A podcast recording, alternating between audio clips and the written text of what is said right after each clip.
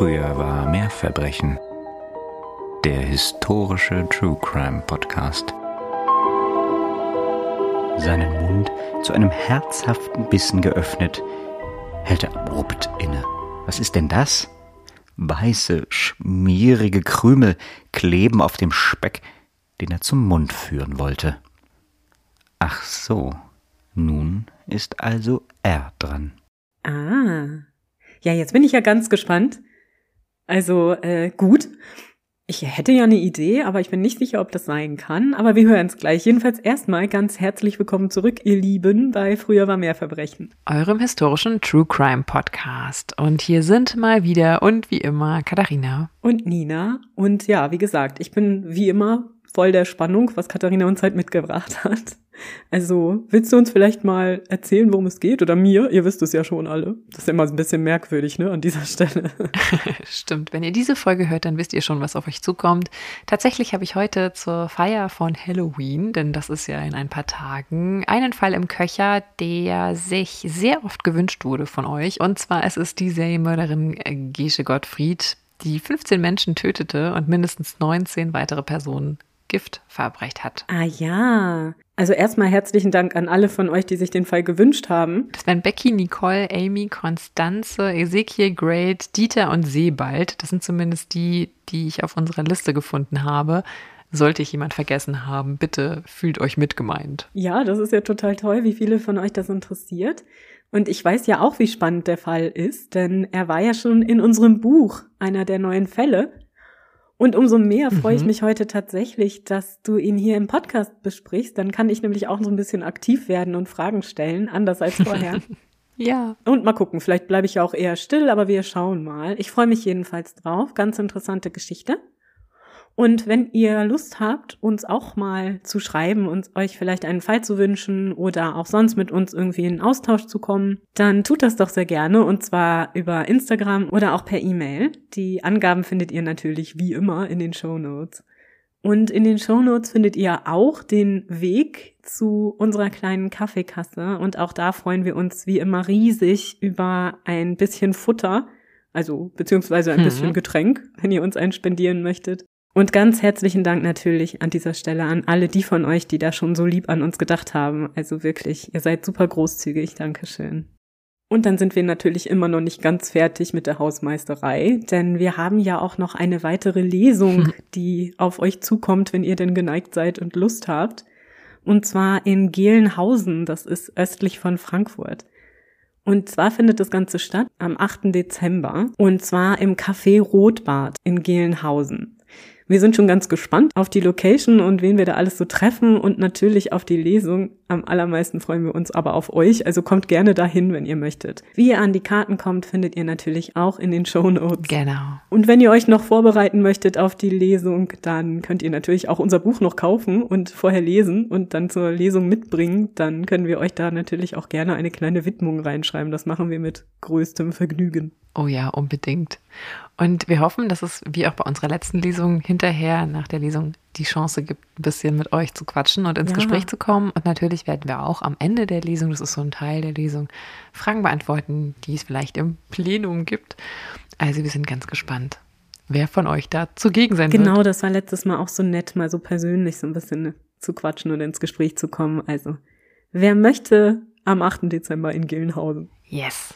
So, und jetzt lehne ich mich zurück und freue mich sehr auf diesen mir zwar schon bekannten Fall, aber jetzt kann ich auch endlich was dazu sagen. ja, das war total komisch, fand ich zumindest beim Buchschreiben, einen Fall zu recherchieren und niederzuschreiben und nicht mit dir in einen Dialog darüber zu treten, beziehungsweise von dir Fragen zum Fall zu bekommen. Wir haben natürlich über die Fälle, die wir jeweils einzeln recherchiert haben, im Nachhinein auch gesprochen im Zuge des Buchverfassens, aber natürlich nicht so umfassend und auch nicht so intensiv und situativ, wie wir das hier im Podcast können und machen. Von daher freue ich mich sehr, ihn dir heute präsentieren zu können. Ja, das kann ich nur bestätigen. Ne? Das fehlt so ein bisschen. Das ist immer so schön. Ja. Ja, mal gucken, vielleicht machen wir die anderen neuen ja auch noch. Und auch wenn der Fall von Giesche Gottfried vielen True Crime Fans mittlerweile, glaube ich, ein Begriff sein sollte im deutschsprachigen Raum. Ich persönlich hatte tatsächlich meinen Erstkontakt mit dem Fall bei einem Besuch in Bremen. Das ist auch schon einige Jahre her. Ich glaube noch lange bevor der Fall überhaupt thematisiert wurde in der Szene. Und zwar, weil im Pflaster vor dem dortigen St. Petri-Dom, da gibt es einen schwarzen quadratischen Stein und der wird immer mal wieder gerne von Menschen, die dran vorbeigehen, bespuckt. Und das ist nicht nur skurril, sondern natürlich auch sehr, naja, das wirft sehr viele Fragen auf, sagen wir mal so. Und der Grund, äh, habe ich mir dann sagen lassen, sei, das sei ein Kommentar auf die Taten von Giesche Gottfried, beziehungsweise den Unmut, den man über ihre Taten und über ihre Person dann ausdrücken möchte. Und dann habe ich mich natürlich ein bisschen mehr mit der Person auch auseinandergesetzt, über diese Frau Gottfried. Und interessant ist an der Sache auch, dass der Stein, der vor dem Dom in, im Pflaster eingelassen ist, der soll die Stelle markieren, wo im April 1831 dann die Todesstrafe an der Serienmörderin Gottfried vollstreckt wurde. Allerdings ist rätselhaft bis heute, woher der Stein kommt, denn kurz nach der Hinrichtung der Mörderin, das war übrigens die letzte öffentliche in der Hansestadt, da tauchte dieser Stein eines Tages im Pflaster auf und die Herkunft liegt tatsächlich bis heute im Dunkeln aber es hat sich wohl relativ schnell eingebürgert, den Stein dann mit einem ja, saftigen Bespucken zu ja, kommentieren. Mhm. Und deswegen wird dieser Stein heute tatsächlich Spuckstein genannt. Sehr kreativ. Aber es zeigt natürlich auch, was für einen Eindruck Gesche Gottfried und ihre Taten bei den Zeitzeuginnen und auch bei den Nachkommen hinterlassen hat. Und die Mordserie die ihr zugesprochen wird, die endet 1828, nämlich als am Morgen des 5. März, und das thematisiert auch mein szenischer Einstieg, als nämlich am Morgen des 5. März 1828 der Vermieter von Giesche Gottfried, Johann Christoph Rumpf, etwas Verdächtiges auf seinem Speck auffällt. Und das ist nicht das erste Mal tatsächlich, dass er eine weiße, so pastöse Substanz auf seinem Essen entdeckt. Und er ist nicht ganz unbedarft. Er hat nämlich jetzt schon mehrfach gehört, dass seine Mieterin, die zufällig Gege Gottfried heißt, dass die irgendwie nicht ganz koscher sei. Und er geht mit dem Speck Stantepede hinüber zu seinem Nachbarn, um nach dessen Meinung zu fragen. Er ist so ein bisschen, naja, jetzt alarmiert. Und der Nachbar ist sich auch aufgrund von Geruch und Beschaffenheit der Substanz auf dem Speck ziemlich sicher, dass da Arsenik drin sein muss. Mhm. Und äh, nun, ja, drängt er dann seinen Nachbarn, also Rumpf, dazu, das doch Ganze mal analysieren zu lassen von einem Arzt im besten Fall. Und der geht tatsächlich dann auch zu einem Arzt, zu Dr. Luze. Und der analysiert die Substanz zusammen mit einem Apotheker. Und es gibt am Ende sechs chemische Tests, die die beiden anwenden. Und alle kommen zum Ergebnis, dass die Paste tatsächlich zu großen Teilen aus Arsenik besteht. Und als das klar ist, da fackeln die, die Männer nicht lange und Dr. Luze zeigt Gesche Gottfried noch am selben Tag, das ist der Vormittag des 6. März 1828, beim Bremer Kriminalgericht an.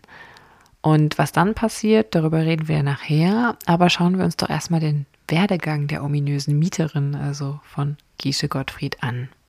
Gesche Tim und ihr Zwillingsbruder, die hatte tatsächlich einen, einen Bruder, einen Zwilling, die kommen am 6. März 1785 zur Welt und sie sind die Kinder eines Schneidermeisters und einer Wollnäherin. Die Familie, die wohnt in einem Haus in der renommierten Bremer Pelzerstraße. Die Tims sind als Handwerkerfamilie, auch wenn sie zur Arbeiterklasse zählen, aber weil sie einen eigenen Betrieb haben. Es gibt eine familieneigene Schneiderei für Damenbekleidung. Die Tims stehen also in einem gewissen Wohlstand. Und so wächst auch Gesche, so wächst auch ihr Zwillingsbruder, so wachsen die beiden auf. 1806 dann heiratet Gesche vermutlich auch, weil der Vater sie dazu so ein bisschen gedrängt hat, den Nachbarn Johann Miltenberg. Das war ein verwitweter Sattlermeister, der tatsächlich auch in der Pelzerstraße wohnte und dessen Hof sich schräg gegenüber von Gesches Elternhaus befindet. Manchmal wird vermutet in der Literatur, dass die Motivation jetzt hier von Gesches Vater war, sie so ein bisschen in diese Ehe reinzuquatschen. dass er die Hoffnung hatte, dass dadurch, durch diese Verbindung, durch diese Ehe seine Tochter sowohl wirtschaftlich als auch gesellschaftlich noch weiter aufsteigt. Naja, das war ja zur damaligen Zeit auch die Norm, ne? Also man hatte ja schon bei Eheschließungen auch immer ökonomische Gründe im Hinterkopf, zumindest. Ja, die Ehe der jetzt äh, Miltenbergs ist tatsächlich eher unglücklich. Der Ehemann scheint ein Spieler zu sein, der scheint auch dem Alkohol äußerst zugesprochen zu haben. Er bringt das Geld, was er dann doch reinbringt, auch gerne mal in Freudenhäuser und ist auch ansonsten wohl seiner Frau nicht besonders treu. Die wiederum nimmt das mit der Treue aber wohl auch nicht so ganz genau, denn in den sieben Jahren dieser glücklosen Ehe hat Gesche wohl mindestens eine Affäre. Und das führt dazu, dass bei diesen Kindern, die in diese Ehe geboren werden, schnell auch mal Gerüchte aufkommen, dass sie nicht alle aus der Ehe entstammen, also sprich nicht bei allen Miltenberg der Vater war. Mhm. Drei von den Kindern, zwei Mädchen, ein Junge, die überleben tatsächlich auch, zumindest die Geburt und die ersten Lebensmonate. Dann gehen einige Jahre ins Land und dann 1813 da stirbt der Vater des Ehemannes, also Johann Miltenbergs Vater. Das könnte natürlich jetzt erstmal ein Erbe bedeuten. Das bedeutet in diesem Fall aber auch vor allen Dingen, dass die finanziellen Belastungen, die es tatsächlich schon seit einer Weile auf der Sattlerei und auf dem Hof gibt, dass die jetzt ans Licht kommen. Und dass auch ans Licht kommt, dass der Sohn über Jahre hinweg diese Schulden aufgetürmt hat.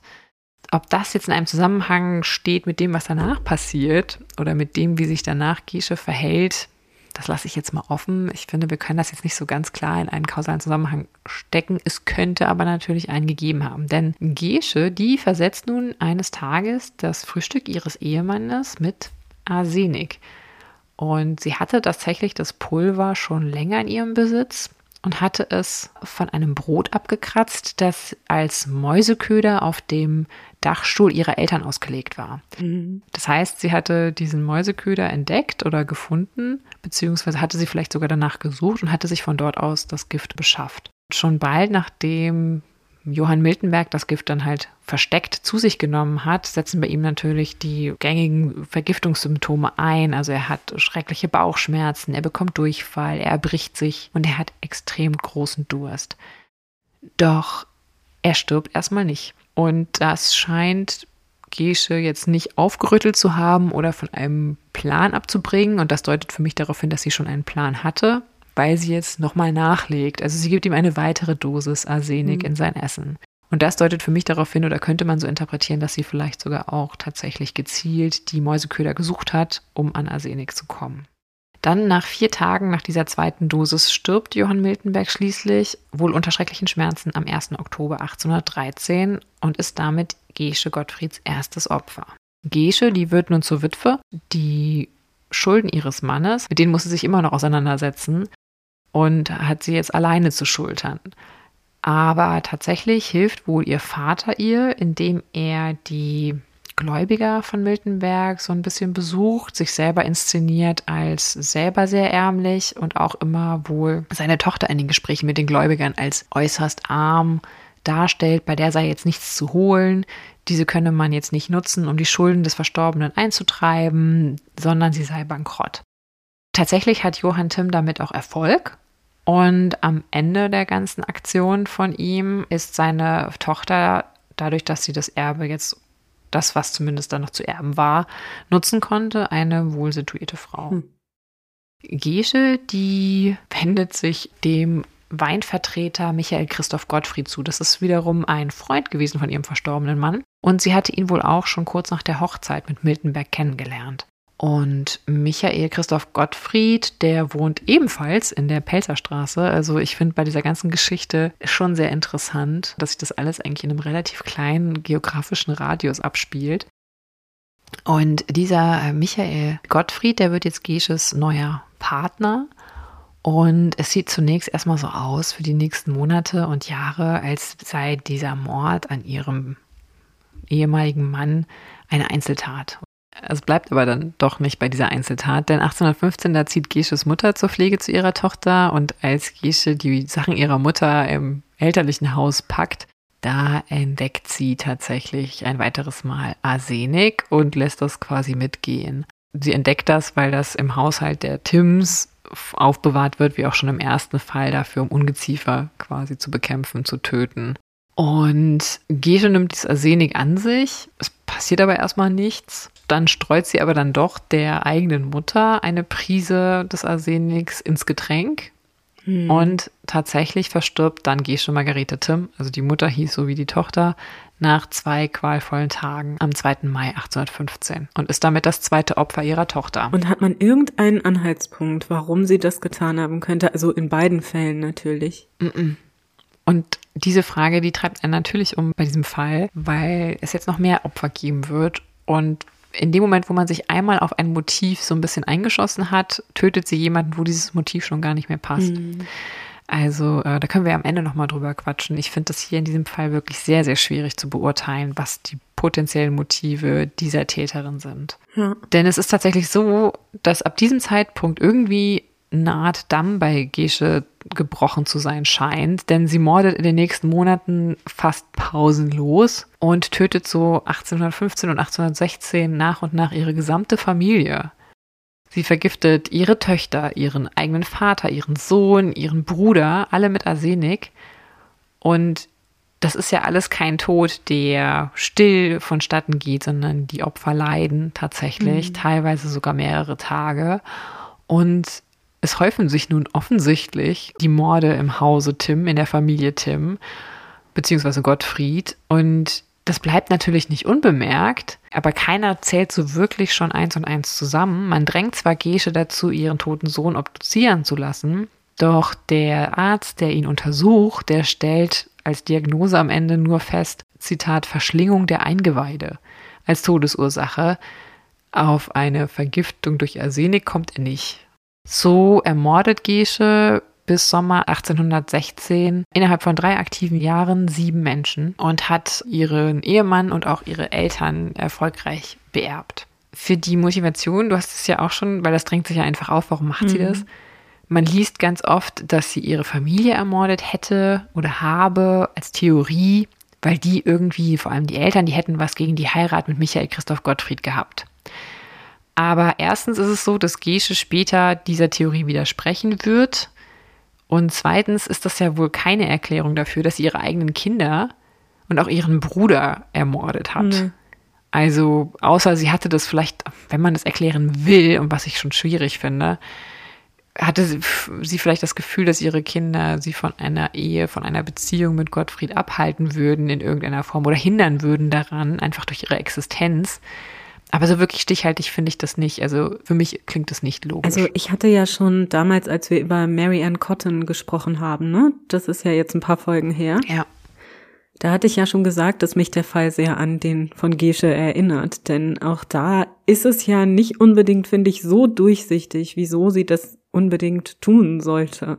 Also klar, man kann natürlich immer irgendwie ein finanzielles Motiv ja. unterstellen oder sagen, dass die Familie im Weg stand, ne? Also die Kinder meinetwegen, wie du ja eben auch schon meintest. Mhm. Aber so ganz schlüssig kann das das Ganze dann doch nicht erklären am Ende. Mhm. Ich meine, natürlich immer nur Gesetz des Falls, dass wir hier eine gewisse Logik annehmen wollen. Ne? Ja, natürlich. Also es gibt natürlich genau. genauso MörderInnen, die einfach nur aus Lust am Töten töten oder aus einer ja. verqueren Logik, die wir nicht verstehen oder nachvollziehen können hier in diesem Fall, finde ich, kommt man zumindest nicht sehr weit, wenn man einen rationalen Grund oder einen nachvollziehbaren Grund oder eine nachvollziehbare Motivation irgendwie vermuten möchte. Ja.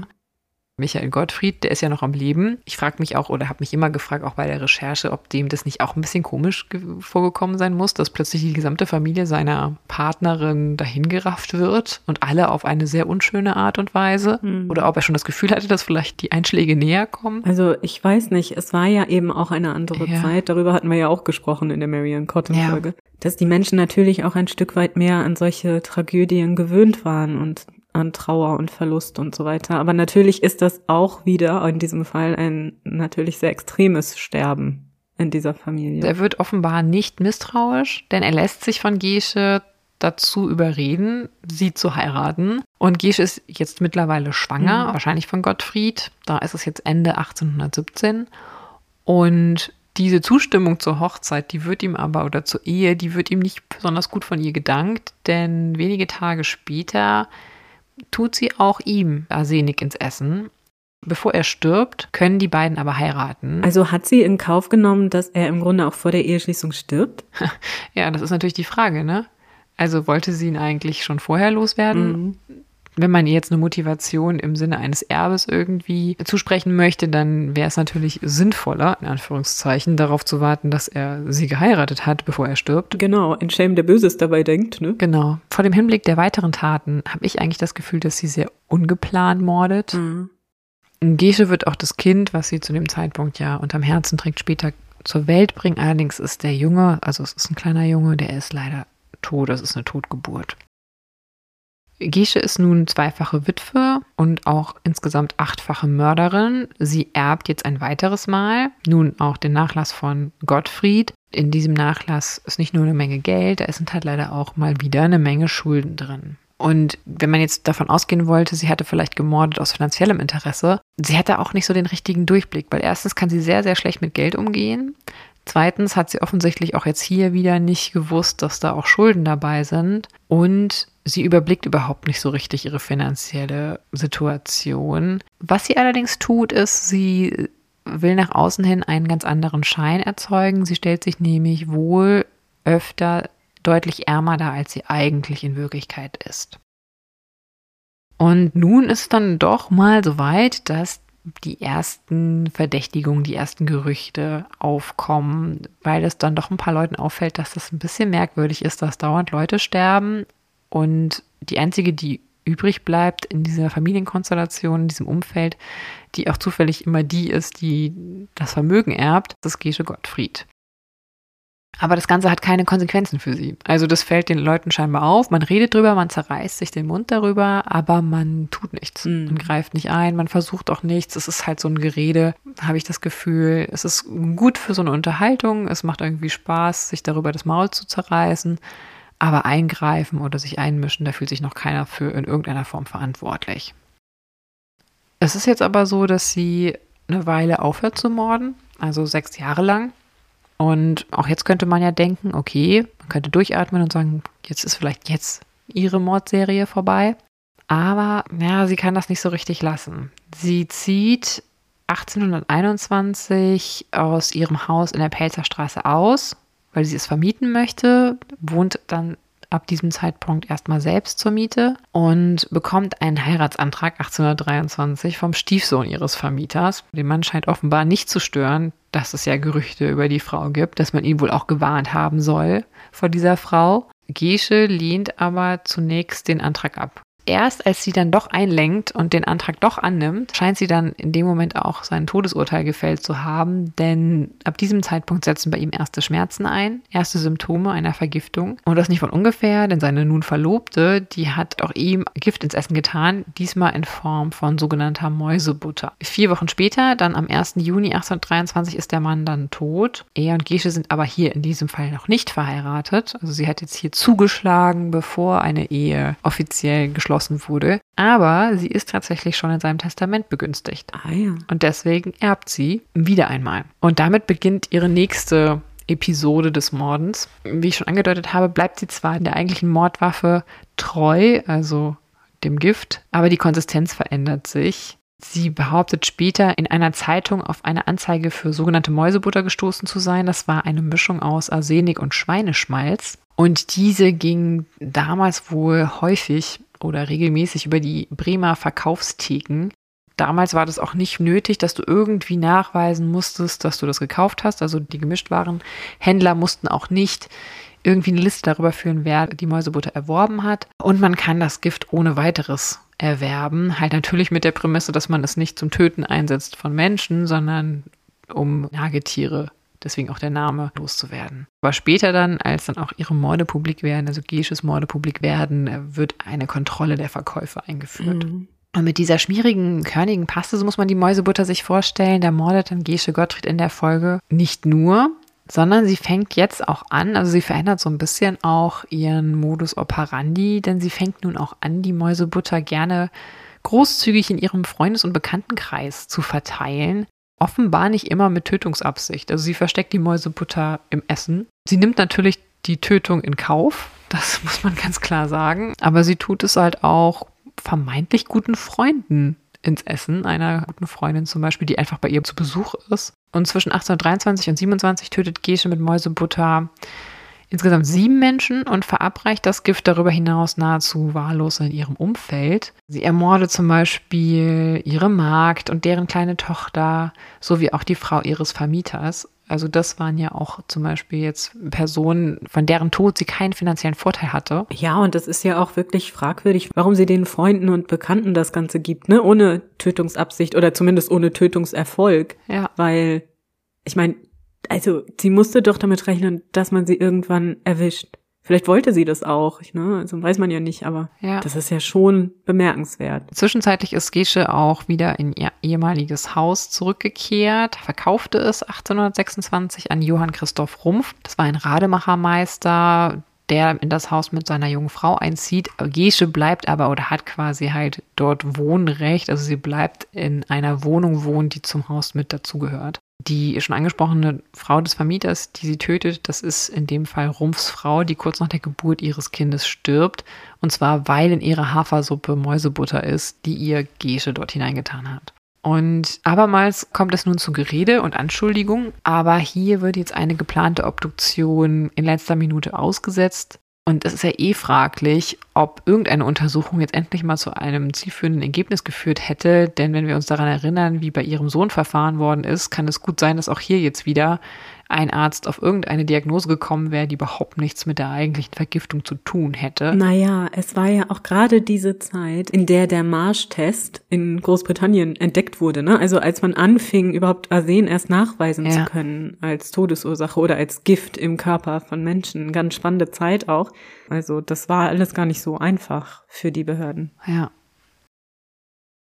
Dann 1827 im Juli, sie reist nun jetzt mit der Mäusebutter zu einem Familienfreund nach Hannover. Hier ist jetzt oder wird jetzt die Motivlage so ein bisschen deutlicher, finde ich, in diesem Fall, bei diesem Mord. Denn dieser Familienfreund Friedrich Kleine, der hatte Gesche schon finanziell ein paar Mal unter die Arme gegriffen, weil auch wenn sie zeitweise über Geld verfügt, weil sie es ja geerbt hat, ist sie, wie gesagt, einfach nicht sehr gut darin mit Gelddingen und hatte sich öfter auch mal Geld geliehen. Und der will aber jetzt seine Schulden beglichen haben oder die Schulden beglichen haben. Mhm. Und nun zählen wir eins und eins zusammen, denn acht Tage nach Gesches Besuch stirbt der Mann. Sie hatte ihm wohl die Mäusebutter auf einem Brot verabreicht. Aber nicht nur ihm, sondern sie hatte auch noch anderen Menschen dort im Umfeld Gift ins Essen getan. Nichtsdestotrotz bleibt glücklicherweise Friedrich Kleine das letzte Opfer von Gesche Gottfried. Denn wir kommen jetzt zu den Ereignissen, die ich eingangs geschildert habe oder mit denen ich eingestiegen bin, nämlich zum Morgen des 5. März 1828. Gesche ist nun 15-fache Mörderin. Sie ist wieder zurück in Bremen aus Hannover. Und ihrem Vermieter, also der, der ihren Hof gekauft hatte und bei dem sie jetzt weiterhin noch in einer kleinen Wohnung wohnt, Johann Christoph Rumpf, der bemerkt etwas Verdächtiges auf seinem Speck. Es ist auch nicht das erste Mal, dass er diese Substanz, das ist so eine weißlich-pastöse Substanz, auf seinem Essen entdeckt. Aber mittlerweile ist er ja schon öfter mal vor Gesche Gottfried gewarnt worden. Und deswegen geht er halt mit seinem Speck sofort rüber zum Nachbarn, holt die Meinung dessen ein. Die beiden machen sich dann auf zum Arzt. Der wiederum testet das Ganze zusammen mit einem Apotheker. Wir haben es schon gehört, am Ende kommt raus, das Ganze ist Arsenik, beziehungsweise halt Mäusebutter, also sprich Schmalz mit Arsenik. Und am Vormittag des 6. März wird dann Gesche angezeigt am Kriminalgericht. Gesche, die hat zwar mitbekommen, dass da irgendwas vor sich geht. Sie scheint irgendeine Ahnung gehabt zu haben. Das schildert sie auch später in ihren Verhören. Denn sie versteckt tatsächlich die Mäusebutter, die sich noch in ihrem Besitz befindet, an ihrem Körper, also unter ihrer Kleidung. Kurz vor Mittag klopfen dann der Untersuchungsrichter, das ist der Senator Franz Friedrich Droste und der Polizeikommissar an die Tür des Hauses Rumpfs, also des Hofs Rumpfs. Und sie wollen dann zu Gesche und sie wollen auch die Bewohner des Hauses befragen und das Ganze durchsuchen. Gesche gegenüber sagen sie noch nicht so richtig, warum sie wirklich da sind. Sie befragen sie erstmal so ein bisschen oberflächlich, kommen aber dann halt bei der Befragung der anderen BewohnerInnen des Hauses schon schnell auch darauf, dass irgendwas nicht ganz mit rechten Dingen zugeht. Und irgendwie Gesche Gottfried immer ihre Finger so ein bisschen mit im Spiel hatte, wenn Leute krank wurden oder auch wenn Leute dann gestorben sind. So erhärtet sich so ein bisschen der Verdacht, den die Männer haben. Und am Abend wird Gesche ins Stadthaus überführt. Und erst dort offenbart man ihr, dass in Herrn Rumpfs Speck Arsenik nachgewiesen werden konnte. Und sie wird offiziell verhaftet und auch angeklagt. Die Mäusebutter, die sie versteckt hatte an sich, am Körper, die hat sie immer noch dabei. Und die wird erst tatsächlich später gefunden, als man ihre Gefängniszelle durchsucht. Warum sie die Mäusebutter mitgenommen hat oder ob das einfach nur ein Zufall war, also sie hat sie halt versteckt, damit sie nicht gefunden wird und hatte keine Gelegenheit mehr, sich des Giftes oder der Mäusebutter zu entledigen und deswegen blieb sie einfach an ihrem Körper, bis sie in der Gefängniszelle war oder ob sie die Mäusebutter extra mitnahm, um möglicherweise sich zu suizidieren, das wissen wir nicht. Und so ist jetzt Gesche aus dem Verkehr gezogen nach 15 Morden mhm. und 13 davon allein an Menschen aus der Pelzerstraße. Und äh, damit endet ihre Mordserie. Die Nachricht von der Verhaftung, die zieht wie das Lauffeuer durch die Hansestadt jeder äußert sich, jeder hat sie irgendwie gesehen, hat was von ihr gegessen, hat was irgendwie bemerkt oder will was bemerkt haben. Also wirklich jeder hat jetzt neuerdings eine Story, die irgendwie mit Gesche zu tun hat. Man kennt das ja auch heutzutage schnell. Plötzlich hat jemand einen Schwibschwager, der jemanden kennt, der wiederum jemanden kennt und geheiratet hat, der von Gesche gehört hat, dass sie jemanden vergiftet hat. Plötzlich erinnern sich die Menschen daran, ach ja, stimmt, die hat so ganz oft Mäusebutter gekauft es melden sich auch ganz viele, die sagen, oh, ich habe mit der zusammen gegessen und fühlte mich danach ganz schlecht mhm. oder hatte das und das. Ob das alles Menschen waren, die auch äh, von Gische, Mäusebutter oder Arsenik verabreicht bekommen hatten, das kann man im Nachhinein aber nicht mehr nachweisen. Aber plötzlich möchte jeder irgendwas gesehen, bemerkt haben oder vermeintlich sogar ein Opfer geworden sein. Eine Untersuchung von den Behörden wird jetzt eingeleitet. Damals wird in Bremen noch das gemeinrechtliche Inquisitionsverfahren angewendet. Laut dieses Verfahrens wird erst eine öffentliche Untersuchung vorgenommen durch das Kriminalgericht, danach wird eine Verteidigung das Ganze übernehmen und am Ende wird das Urteil gesprochen durch das Obergericht. Es war aber auch tatsächlich festgelegt, dass eigentlich bis zum Urteil über die laufenden Ermittlungen, also über das laufende Verfahren, nichts an die Öffentlichkeit rausgegeben werden durfte. Aber das funktioniert hier tatsächlich überhaupt nicht. Denn äh, nicht nur hat sich sofort jeder eine Meinung gebildet oder fühlt sich in irgendeiner Form involviert in den Fall, auch sickern irgendwie immer mehr Informationen nach draußen. Das Kriminalgericht wird hier in diesem Fall vertreten von dem schon erwähnten Senator Droste. Und er muss nun jetzt mit Ermittlungen und Befragungen der Verdächtigen herausfinden, welche Taten auf ihr Konto gehen, beziehungsweise ihr den Mord oder die Morde nachweisen. Und er lässt dafür nicht nur Gesche befragen oder befragt sie selber, er lässt auch Leichen exhumieren von Menschen, deren Namen genannt werden als vermeintliche Opfer. Und die Befragung von Gesche, die gestaltet sich tatsächlich relativ schwierig, weil sie sehr wirr ist in dem, wie sie sich äußert. Sie kommt immer wieder ins Stocken, sie ändert auch gerne mal ihre Angaben. Das Ganze ist so ein bisschen zäh und sie wirkt so ein bisschen auch nicht ganz da. Droste erhält dann aber bald forensische Beweise, denn an verschiedenen Nahrungsmitteln, die man im Haus von Herrn Rumpf festgestellt hatte und auch in Gesches Wohnung, kann man die Mäusebutter nachweisen. Und mit diesen Ermittlungsergebnissen konfrontiert, fängt dann auch Gesche Gottfried an zu gestehen. Und sie bekennt sich bis zum 15. März 1828 zu zwölf Morden und gesteht dann noch später weitere drei, bekennt sich auch zu weiteren diversen Vergiftungen, die nicht tödlich endeten. Mhm. Und wie schon gesagt, obwohl eigentlich eine Zensur über dem Fall oder über den Ermittlungen liegt, kursieren zu dem Zeitpunkt schon Flugschriften in Bremen und im Umland über den Fall. Auf dem Bremer Freimarkt, das ist ein Rummel, der da im Oktober immer abgehalten wird, da werden erste tatsächlich gefälschte Porträts der mutmaßlichen Mörderin verkauft. Also man macht jetzt schon Reibach damit und das Ganze ist in aller Munde. Es gibt auch eine Anfrage beim Bremer Senat für das Volksfest, ob die Witwe Gottfried, also auf Gesche, dort ausgestellt werden dürfe. Ach, ja. Der Antrag wird vom Bremer Senat zwar abgelehnt, aber diese Form der Repräsentation im Sinne einer vermeintlichen Kuriosität ist ja nichts Ungewöhnliches. Die bis dato dann durchgeführten Untersuchungen der exhumierten Leichen erbringen erstmal keinen Nachweis von Arsenik. Droste lässt dann Proben von einer anderen weiteren Leiche nach Göttingen schicken, hofft sich dort ein bisschen bessere Analysemethoden. Und tatsächlich hat er wohl Glück, denn in einem Gutachten, was er dann zurückbekommt, bescheinigt man, dass man in den Proben Arsenik hatte nachweisen können. Wie man das zustande gebracht hat und wie stichhaltig das ist, das kann ich von heute aus nicht mehr beurteilen. Aber das führt dazu, dass Droste den Fall, die Untersuchung jetzt abschließen kann oder abschließen möchte und unterrichtet Gesche auch, die mittlerweile im Bremer Detentionshaus einsitzt, darüber. Und er kommt zu dem Schluss, dass die Motive der Mörderin bei Wollust und Habgier gelegen hätten.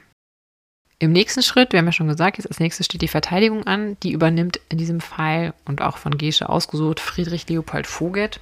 Das ist auch ein sehr vielschichtiger Charakter, möchte ich meinen. Der verfasst zwar eine Verteidigungsschrift auf Basis der Untersuchungsakten und legt sie auch der Angeklagten im Sommer 1829 vor und reicht die auch bei Gericht ein. Seine Verteidigung stützt sich darauf, dass das Verfahren seiner Meinung nach hier eigentlich nicht substanziell genug sei. Man hätte sich jetzt nur auf Basis von Akten ein Urteil zu bilden und das prangert er an. Er prangert auch an, dass der psychische Zustand der Angeklagten fragwürdig sei. Es könne sein, dass sie nicht zurechnungsfähig gewesen sei im Moment der Morde. Und das sagt er, müsse eigentlich in einem psychiatrischen Gutachten geprüft werden. Das ist für heute jetzt nicht ungewöhnlich, aber für die Zeit tatsächlich doch ein sehr fortschrittlicher Schritt. Ja. Er sieht auch noch zudem formale Fehler. Er stellt auch die chemischen Analysen total in Frage und auch den Arseniknachweis. Mhm. Und auf Basis dieser ganzen Kritikpunkte, die Vogelt hat als Verteidiger, plädiert er dafür, auf die Verhängung der Todesstrafe zu verzichten. Das wirkt jetzt erstmal sehr engagiert im Sinne der Angeklagten, aber ja, als Kind seiner Zeit lässt Vogelt auch durchblicken in seiner Verteidigungsschrift, dass er eigentlich eine Person, wie sie Gesche Gottfried offenbar war oder ist, das widerspricht eigentlich seinen persönlichen, seinen privaten Moralvorstellungen. Also er macht schon immer deutlich, selber hält er von der Person nicht sehr viel. Und das ist natürlich eher kontraproduktiv, wenn du auf der einen Seite jemanden verteidigen sollst, aber eigentlich das Ganze dann dauernd garnierst mit ähm, Sticheln gegen diese Person. Zumindest in diesem Zuge. Du kannst dich ja hinterher dazu so äußern, aber in der Verteidigungsschrift, finde ich, ist das doch etwas, ähm, naja, irritierend. Ja. Und er räumt wohl auch selber seiner Verteidigung keine großen Chancen ein. er hatte, glaube ich, auch ziemlich eigene Interessen, das werden wir gleich auch noch sehen. Mhm. Nun wartet Gesche Gottfried im Detentionshaus auf den Urteilsspruch. Es vergehen zwei Jahre. Sie schreibt in der Zeit regelmäßig Briefe auch an ihren Verteidiger. Sie wird porträtiert, zum Beispiel das heute bekannte Bild, was wir von ihr haben, das wird dann 1829 auf dem Bremer Freimarkt für einen guten Zweck verkauft. Und diesmal handelt es sich tatsächlich auch wirklich um ein Bildnis der Angeklagten. Warum man aber sich zu dem Schritt entschied, ein Bild der Frau anfertigen zu lassen von Seiten der Behörden, das ist so ein bisschen unklar. Denn auch das ist eigentlich vor Urteilsverkündung nicht erlaubt. Und wie auch vom Verteidiger vorhergesagt, prallt seine Verteidigung nahezu folgenlos am Obergericht ab. Und das findet dann am 17. September 1830 auch nur ein Urteil, nämlich das Todesurteil, nämlich für die Giftmorde und für diverse Vergiftungen mit und ohne Tötungsabsicht. Zudem weist das Obergericht darauf hin, bezüglich der Unzurechnungsfähigkeit, dass der Richter durchaus selber einschätzen könne, ob hier eine Unzurechnungsfähigkeit vorläge oder nicht. Dazu bräuchte mhm. es kein Gutachten. Ja. Das lassen wir mal so dahingestellt. Und der Richter ist auch der Meinung, dass ganz eindeutig der schlechte Charakter der Angeklagten hier schuld an den Taten sei und nicht eine mögliche psychische Erkrankung. Ja, typisch für die Zeit, ja. Am frühen Morgen des 18. September dann erfährt Giesche selbst von dem Urteil. Es wird zwar noch von Vogel eine Berufung eingereicht, um das Todesurteil aufheben zu lassen. Aber das Lübecker Oberappellationsgericht, das weist diesen Einspruch zurück. Und am 20. April 1831 erfährt Gesche dann davon, dass sie in den nächsten Tagen hingerichtet wird, dass das Todesurteil vollstreckt werden solle. Und sie hatte zwischenzeitlich das Essen eingestellt. Mhm. Nachdem sie erst ein bisschen weniger immer gegessen hatte, wird dann aber auch fortan bewacht von einer Aufseherin weil man Sorge hat, dass sie sich was antun könne, bevor das Todesurteil vollstreckt werden kann. Und nun soll es vollstreckt werden. Und zu diesem Zweck wird vor dem Bremer Dom werden zwei Plattformen errichtet, eine für die Richter und eine zweite Plattform für das Schafott. Und die Bevölkerung, die wird jetzt informiert durch die Presse, wann die Hinrichtung stattfinden soll. Und tatsächlich versammeln sich dann schon am Abend zuvor die ersten Schaulustigen um einen guten Platz zu bekommen und eine gute Sicht zu haben. Dann am Morgen des 21. Aprils 1831, das ist ein Donnerstag, bringt man Gesche Gottfried auf einem Wagen vom Detentionshaus zum Domshof. Sie muss dann auf dieser Plattform, die errichtet wurde, auf einem Stuhl auf dem Schafott Platz nehmen. Auf diesem Stuhl wird dann ihr Körper fixiert und dann schwingt der Henker das Schwert und enthauptet die Verurteilte. Vermutlich waren ja mehrere tausend, manche schreiben sogar von mehreren zehntausend Menschen anwesend. Hm. Dann wird der abgetrennte Kopf der Menge als quasi Beweis für die vollstreckte Strafe präsentiert und man kippt den Stuhl mit dem Körper der Toten um. Dann nimmt man Abdrücke für eine Totenmaske von Gesche Gottfrieds Kopf und der Kopf wird tatsächlich mit ihrem Körper, den man zu diesem Zweck skelettiert hatte, ins Bremer Museum. Dann später kommt beides wohl ins Pathologische Institut der Bremer Krankenanstalt. Als diese wiederum im Zweiten Weltkrieg in Brand gerät, werden sowohl Skelett als auch Kopf anscheinend zerstört. Hm. Heute befindet sich eine Kopie von der Totenmaske Gesche Gottfrieds im Bremer Focke Museum. Der Abdruck ist allerdings modern, denn man hatte 2004 in England eine Totenmaske Gottfrieds gefunden und davon eine Kopie gemacht. Ähm, die Bremer Totenmaske, also die Original-Totenmaske, die war ebenfalls im Zweiten Weltkrieg wohl zerstört worden. Das Hab und Gut der Mörderin, das lässt die Gerichtsbehörde der Stadt kurz nach der Hinrichtung versteigern. Hm. Und auch wenn eigentlich erst mit der Ratifizierung des Todesurteils die Zensur über den Fall erlischt, kursieren halt schon kurz nach Gesches Verhaftung sowohl national als auch international Berichte. Es gibt auch literarische Auseinandersetzungen mit den Verbrechen und auch natürlich mit Gesche Gottfried als Mörderin. Die Menschen nicht nur in Bremen, die sind vor allem schockiert, aber halt auch fasziniert tatsächlich langfristig den stärksten Eindruck macht, aber oder auch den größten Einfluss auf das Bild, das man von Gesche Gottfried gewinnt, das macht tatsächlich die Publikation von ihrem Verteidiger, denn Vogel, der hatte tatsächlich schon während der laufenden Untersuchung mit der Arbeit an einer zweibändigen Lebensgeschichte der Giftmörderin Gesche Margarete Gottfried, geborene Tim, Zitat, begonnen und bringt diese 1831 raus. Ja, geschäftstüchtiger Typ, ne? Genau. Erklärt vielleicht auch, warum er sich so engagiert zeigt, beziehungsweise so gerne Mhm. mit der Angeklagten parliert. Und in diesem Werk, da wird Herr Vogel nicht müde zu betonen, dass es hier eine Diskrepanz gibt zwischen seinem Pflichtbewusstsein und seiner Haltung als Verteidiger und seinen persönlichen Ansichten über Frau Gottfried. Das sei ihm ja gegönnt und es ist ja auch nichts Ungewöhnliches. Hm. Hier in diesem Fall ist es aber insofern perfide, aus der modernen Sicht vor allen Dingen, weil er in seinen Texten Gesche Gottfrieds als lügenhaft, als sexuell freizügig, als amoralisch darstellt und sich total eigentlich, was seine persönliche Meinung betrifft, auf die Seite der Anklage wirft und seine Verteidigungsschrift entlarvt als Pflichtleistung, als Pflichtarbeit. Ja, das sei ja auch in Ordnung, ne? Also wie gesagt, ein Verteidiger muss ja nicht gut finden, was die oder der Angeklagte tut oder getan hat. Aber ich finde es eigentlich sehr interessant, das passiert ja heute auch noch, keine Frage, dass er eben dann Ja. Profit schlägt, ne, aus dieser Geschichte. Und wie glaubwürdig ist das, was er da schreibt?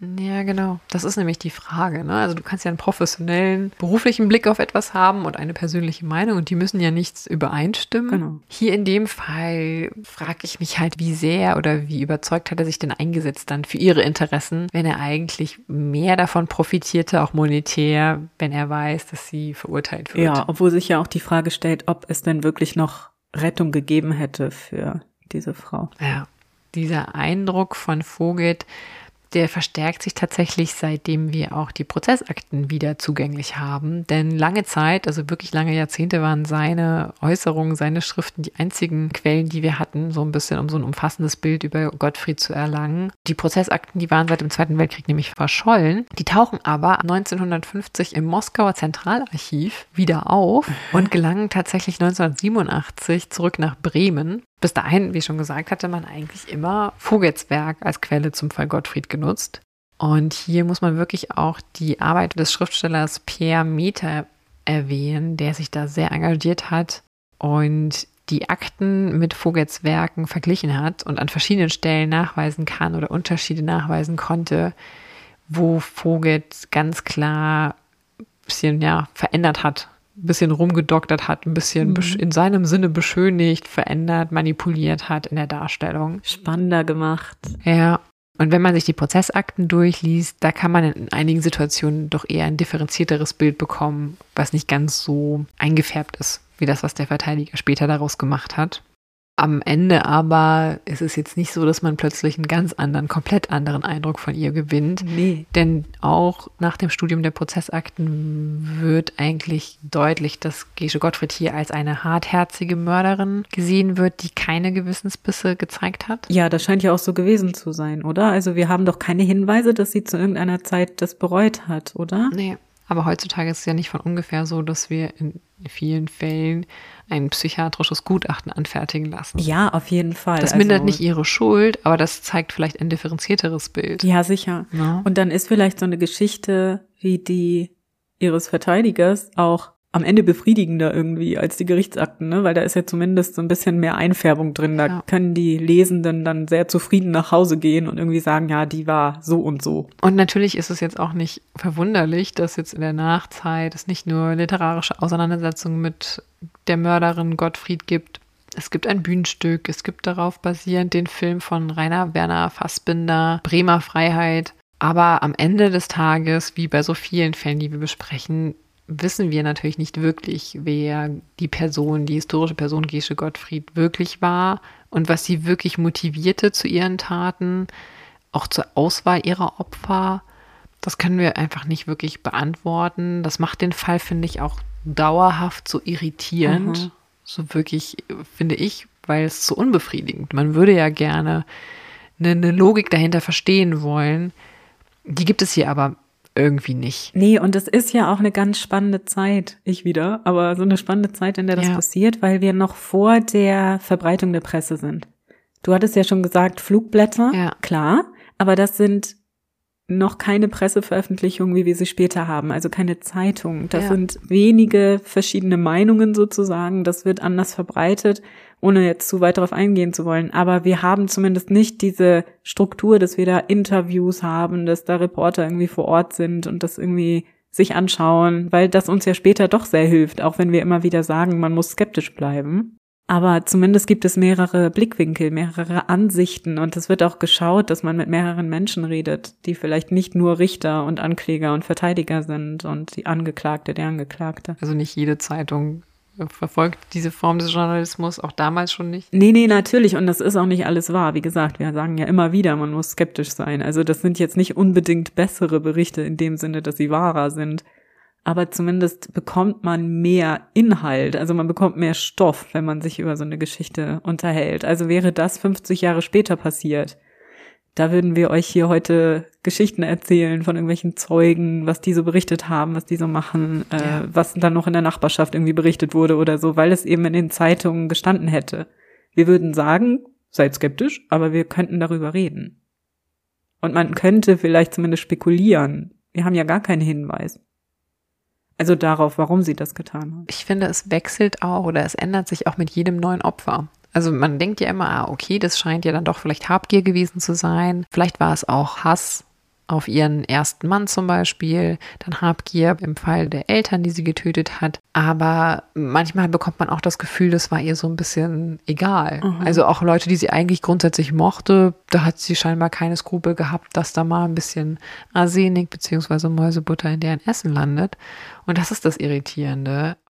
Das ist ja auch ein Morden, dadurch, dass es ja gar nicht so lange nicht entdeckt wird und auch nicht geahndet wird, was so total aus dem Ruder Mhm. läuft. Ne? Also als hätte sie ein bisschen Größenwahn, weil es ja eh keinem auffällt. Ja, vielleicht ist das ja auch so. Vielleicht hat sie ja auch diese Macht genossen. Ja. Also so wirklich befriedigend, finde ich, können wir damit nicht schließen mit diesem Fall. Mhm. Sie selber sagt auch in den Befragungen eigentlich, dass sie keine Gründe gehabt habe, hätte nur spontan gehandelt, hätte einen sogenannten Gifttrieb verspürt und auch im Nachgang keine Reue empfunden. Aber das führt natürlich dazu, dass es auch bis heute Dutzende Erklärungsansätze für diese Taten gibt. Und ich konnte sehr mitfühlen mit dem Senator Droste tatsächlich, der eigentlich versuchte, diesem ganzen Wirrwarr an potenziellen Motiven Herr zu werden und der so unbefriedigt ist selber im Angesicht dieser Motivlosigkeit. Der versucht auch da irgendwie so eine Ordnung reinzubringen, die es aber da gar nicht gibt. Und auch Gische Gottfried selber, die wirkt auch in den Akten oft total fahrig, manchmal emotionsgeladen, manchmal wieder verwirrt, manchmal emotionslos. Aber wie gesagt, nur wenige Tage nach Gesche Gottfrieds Hinrichtung taucht dann plötzlich im Pflaster des Platzes vor dem Bremer Dom der schwarze Spuckstein auf. Und es ist tatsächlich bis heute nicht bekannt, wer das veranlasst hat, dass dieser Stein dort eingelassen wird und auch nicht aus welchem Grund. Und äh, die Bevölkerung damals, die fragt sich das auch. Das wird auch diskutiert, zum Beispiel im äh, bremischen Unterhaltungsblatt. Also so viel an Presse gibt es dann doch. da wird dann gerne mal darüber spekuliert, ob das jetzt wiederum ein gesellschaftskritisches Mahnmal war, um auch die Gesellschaft anzuprangern, die ganz lange ihre Augen verschlossen hat vor einer Täterin in ihren Reihen, ob das jetzt vielleicht ein skurriler Scherz war oder halt zu dem diente, wie es heute genutzt wird, nämlich zur Diffamierung einer Mörderin. Wir wissen es nicht. Wir können es nicht mehr, die Originalmotivlage können wir auch hier nicht mehr nachvollziehen. Aber tatsächlich hält bis heute dieser Stein die Erinnerung an Gesche Gottfried und auch an ihre Opfer am Leben. Ja, das ist auch total spannend. Also ich wüsste gerne, wo der herkam. Das wäre ja nochmal was. Ja. Also vielen Dank, das war sehr interessant. Jetzt haben wir ja eigentlich schon während der Folge die ganze Zeit geschnackt.